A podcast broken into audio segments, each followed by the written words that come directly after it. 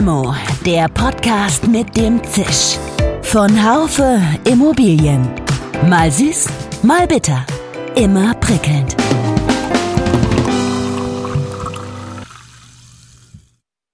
Herzlich willkommen und Servus aus München, liebe Hörerinnen und Hörer. Ich bin Iris Jachertz. Moin Moin, liebe Limo-Fans von Jörg Seifert. Guten Morgen auch von mir, Dirk Labusch. Heute kommt die zweite Folge von Expo Real Podcast bei Limo.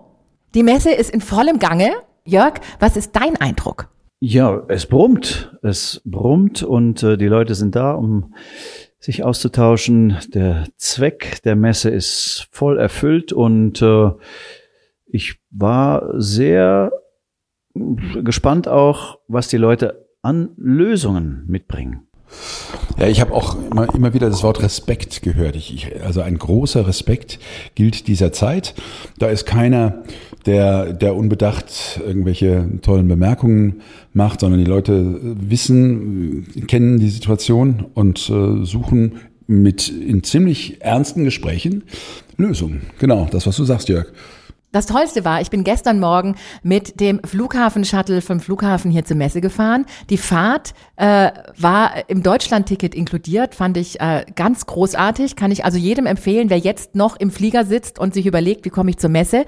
Ähm, der Flughafen-Shuttle ist super. Und äh, ganz toll ist auch, man steht im Stau. Äh, es dauert also lange die Fahrt, aber im Bus kann man schon die ersten richtig guten Gespräche führen. Da geht's schon los.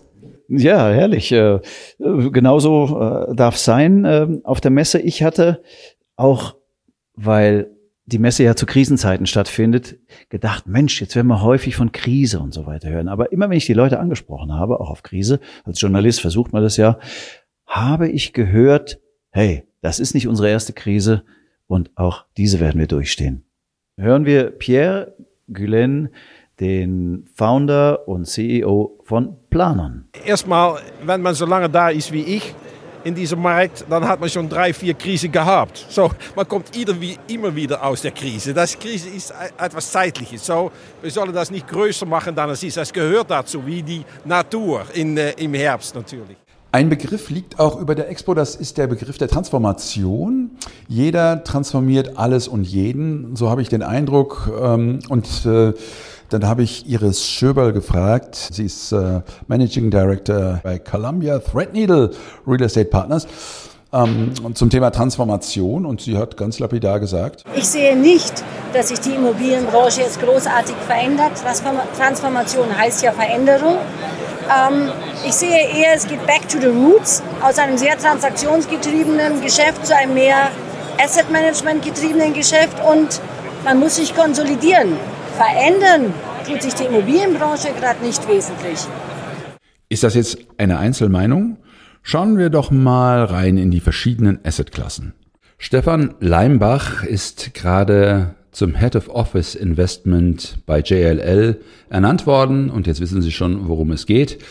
Er sagte nämlich, dass gerade das Thema Büro ja innerhalb des Investments im Moment als Sorgenkind gilt. Und ich glaube, einer der Gründe ist, dass diese ganze ESG-Thematik noch nicht ausformuliert ist. Das heißt, ich weiß gar nicht, wenn ich heute eine Büroimmobilie kaufe, wie viel muss ich denn investieren, um auf einen Standard zu kommen, der mir diese Büroimmobilie nachhaltig, also nachhaltig im Sinne von werthaltig, ähm, am Leben hält. Und solange die, die, die Politik das nicht klärt, bleibt da eine zusätzliche Unsicherheit in dieser Assetklasse. Also ich glaube, unter, äh, erfolgreiche Unternehmen brauchen Büros. Ähm, aber die Büros müssen anspruchs, also sind anspruchsvoller. Sie müssen andere Dinge leisten können. Das muss man verstehen. Ähm, und dann wird es auch mit dem Investment wieder leichter, wenn ich den Kunden, den Investor dabei eben beraten kann und sagen kann, gut, das sind Dinge, die ein Büro nachhaltig attraktiv machen. Denn am Ende ist es ja völlig richtig, der Wert entsteht ja letztlich aus dem Mietvertrag.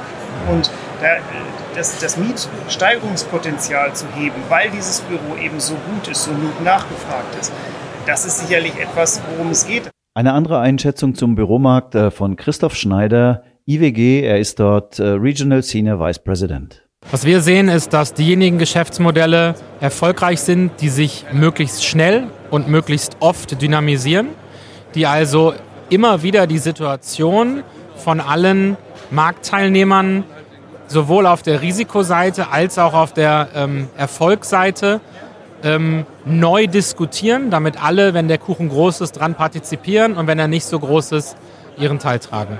Interessant ist, was ein Banker im Zusammenhang mit den Transformationen in der Immobilienwirtschaft sagt.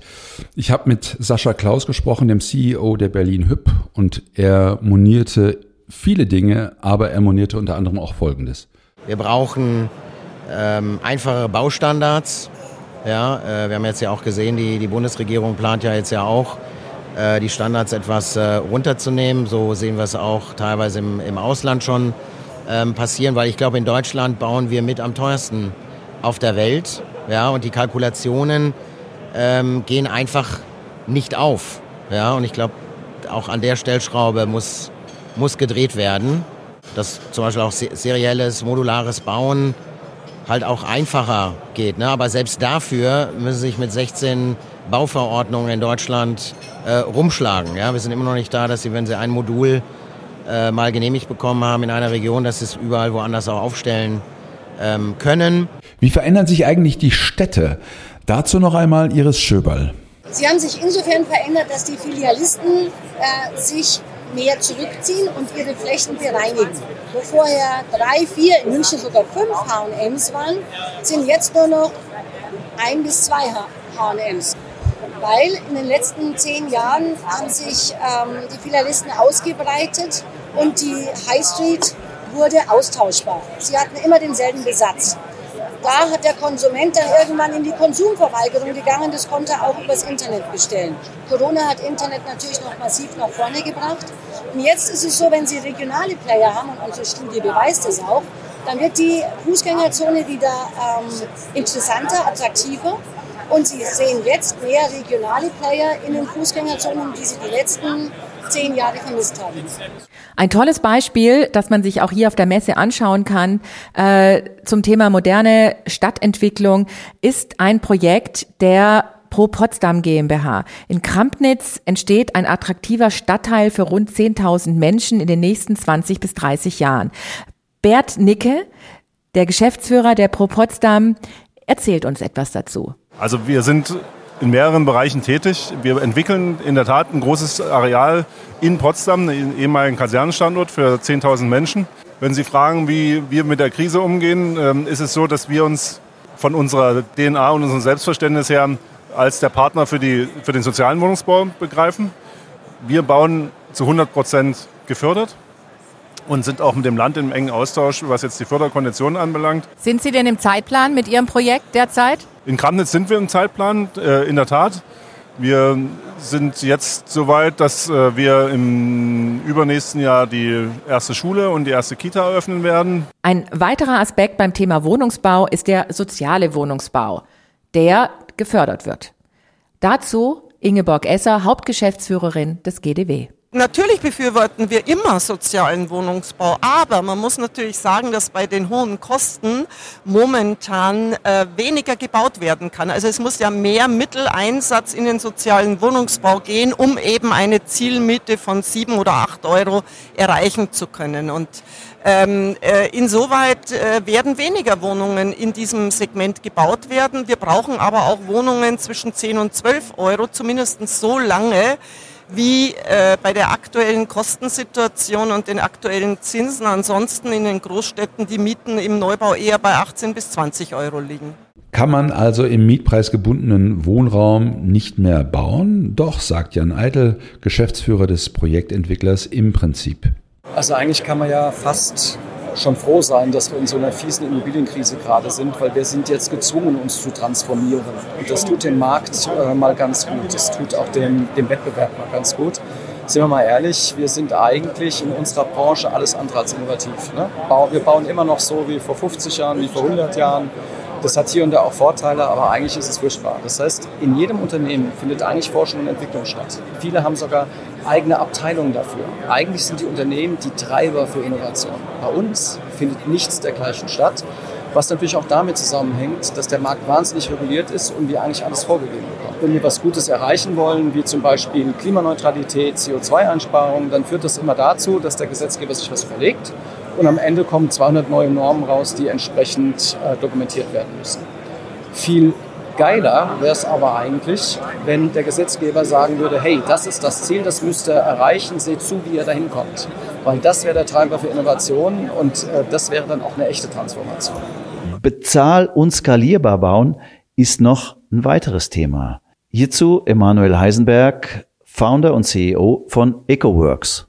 Wenn wir in harten Zeiten, wo Bauen teuer ist, wo Zinsen steigen, wenn wir da ein profitables Geschäftsmodell entwickeln wollen äh, für die Kunden, dann müssen wir auf Standard gehen und digitalisieren, automatisieren, möglichst viel von der Baustelle in die Fabrik verlagern und die Prozesse schlank machen mit digitalen Mitteln, damit äh, Sanieren und auch hochwertiges Wohnen wieder bezahlbar wird. Zum Thema bezahlbares Wohnen ist ganz klar, dazu gehört die Stimme des GDW und äh, dazu nochmal Lösungsansätze von Ingeborg Esser. Natürlich müssen wir Ideen haben und wir haben auch eine mehr oder minder kurz vor dem Start, nämlich unsere Rahmenvereinbarung 2.0 für serielles und modulares Bauen. Und ähm, auch wenn wir ähm, noch keine Verträge geschlossen haben, darf ich schon ankündigen, dass da sehr spannende Konzepte zu sehr spannenden Preisen dabei sein werden. Und ich glaube, das ist ein Weg aus der Krise, dass wir wieder bezahlbar bauen können. Wir haben leider noch kein Mittel gegen die hohen Zinsen, aber vielleicht könnte da ja auch ein Förderprogramm äh, der Bundesregierung etwas Abhilfe schaffen. Selber haben wir auf jeden Fall mit der Rahmenvereinbarung ein gutes Produkt an den Start gebracht. Bezahlbares Wohnen, wo ist die Grenze? 2000 Euro pro Quadratmeter planen und bauen, das verspricht Hans-Jörg Friehauf, Geschäftsführer der Goldbeck GmbH. Ja, genau so sieht's aus. Da haben wir auch ein paar Jahre dran getüftelt, bis wir das hinbekommen haben. Aber ja, wir sind stolz, dass wir natürlich zu so einem sehr, sehr wirtschaftlichen Preis ein funktionierendes äh, Wohngebäude äh, den Kunden anbieten können. Aber wenn es nur funktionieren würde, wäre es ein bisschen zu wenig. Es muss viel mehr können, es muss auch schlauer sein. Und äh, ich würde mal ein paar Attribute nennen zu, zu, dem, äh, zu diesem Gebäude. Es ist seriell und es ist industriell. Das heißt, es hat eine gewisse, einen gewissen Wiederholfaktor, äh, wo aber schon nennenswerte Teile des Gebäudes industriell gefertigt werden. Also hochwirtschaftlich, hochqualitativ, sehr nachhaltig. Konkrete Schritte zum kostengünstigen Bauen äh, schlägt auch Professor Dr. Verena Rock von der Technischen Hochschule Aschaffenburg vor. Sie ist auch Präsidentin der Gesellschaft für Immobilienwirtschaftliche Forschung. Der erste Schritt aus meiner Sicht könnte sein, dass wir uns wieder stärker zum einen mit unseren Grundlagen beschäftigen, also mal schauen, wie bekomme ich so eine Immobilienentwicklung oder ein Immobilieninvestment wirtschaftlich hin. Und da sehe ich verschiedene Ansatzpunkte. Zum einen äh, müsste man schauen, dass man die Baukostenseite günstiger gestaltet. Zum anderen sehe ich in der Digitalisierung hier einen sehr starken Hebel. Ähm, wenn wir es schaffen, die Transformation digital zu gestalten, das heißt, digitale Produkte in den Lebenszyklus einzubauen, die sowohl auf der Kostenseite meine Bewirtschaftungskosten senken, als auch auf der Ertragsseite tatsächlich einen Return on Investment bringen. Das heißt, dass ich durch meine digitalen Angebote besser bin im Markt, dass ich eine höhere Rendite aus der Immobilie ziehen kann, dass ich wirtschaftlicher werde, dann ist wirklich ein Mehrwert geschaffen. Daten sind das A und O, um wirklich wirtschaftlich korrekte Entscheidungen treffen zu können. Hierzu nochmal Pierre Gullen. Wenn man dann sagt, okay, wenn ich weiß, wo ich mein CO2 produziere in mein Gebäude, dann macht es einen Sinn, sich darauf zu konzentrieren. Ah, brauche ich das Gebäude noch? Oder soll ich das abstoßen, was ich nicht brauche? Natürlich sicher jetzt mit dem Leerstand. Und zweitens, äh, ja, was muss ich tun in die Maintenance-Projekte, in die Projekte der nächsten 10, 20 Jahre, um am Ende auf diesen Stand zu kommen, die man, ja, die man nötig hat, die, die man braucht. Ein Schritt weiter ist der Lebenszyklus eines Gebäudes. Stichwort Cradle to Cradle, ganz speziell beim Modulbau. Dazu Andreas Göbel von Daiwa House. Es geht nicht nur um Preis und nicht nur um Geschwindigkeit und Qualität, sondern diese Bauweise macht es uns möglich, zirkulär zu denken. und wirklich ESG-konforme Gebäude zu bauen, weil wir die nach 50, 60, 70 Jahren als siebtgrößter Baukonzern der Welt zurücknehmen. Eine Maßnahme aus dem Wohngipfel von Olaf Scholz findet bei Sascha Klaus Anklang. Dann ähm, finde ich zum Beispiel gut jetzt hier vom, vom Gipfel am letzten Montag, dem, äh, dem mobilen Gipfel bei, bei Scholz, die degressive Abschreibung. Ja, ähm, ist schon mal was, äh, was Handfestes, aber meine Befürchtung ist, dass das alleine äh, nicht ausreichen wird. Ne? Man wird zinsvergünstigte Darlehen ähm, auch brauchen, nicht nur beim, beim Endabnehmer, ja, dem äh, Kapitalinvestor, sondern auch gleich vorne ähm, bei der Projektentwicklung. Heute wird ein schöner Tag, Iris. Wo gehst du noch hin? Was machst du noch? Also bis 17 Uhr versuche ich ganz viele Statements noch zu finden heute. Ähm, aber um 17 Uhr wird es spannend, weil prominenter Besuch, unsere Bundesbauministerin kommt zum BID-Stand. Halle C2, Stand 210. Clara Geiwitz im Gespräch mit den BID-Präsidenten. Und Jörg, wohin zieht es dich? Ich habe auch noch äh, ein paar Termine um ein paar Stimmen einzufangen für unseren morgigen Podcast. Aber ich habe mir auch vorgenommen, zur Vorstellung der achten Digitalisierungsstudie von CIA und EY zu gehen. 11 Uhr, Halle C2, Raum C22. Äh, ich, ich, ich, ich. Ach so, jetzt muss ich dich ja fragen. Nein, muss mich nicht fragen. Ich, weil mich keiner fragt, sage ich es jetzt einfach. Mein Weg geht heute zu Nova 3. Ähm, das hatte ich schon gestern vor, habe es nicht geschafft. Das wird sicher spannend werden. Und ich brauche noch ein paar Antworten auf ein paar ganz interessante Fragen. Ich habe zum Beispiel gehört, dass es Co-Living für Alleinerziehende gibt. Dass es so ein Trend ist, dass Leute, dass es da Warteschlangen gibt bei den Unternehmen. Diese Unternehmen versuche ich zu finden. Jörg, dann werden wir uns ja und Iris, dann werden wir uns heute nicht treffen. Vielleicht am BID stand nachher mit Clara Geiwitz. Ansonsten euch und allen unseren Hörern einen ganz spannenden, erfolgreichen Messetag. Genau, das wünsche ich auch. Dem kann ich mich nur anschließen und sage bis morgen. Lassen Sie sich inspirieren und wir hören uns bei Limo. Schön, dass Sie dabei waren. Bis zur nächsten Folge von Limo, dem Podcast mit dem Zisch von Haufe Immobilien. Um keine Folge zu verpassen, abonnieren Sie doch einfach den Podcast in Ihrer Podcast-App.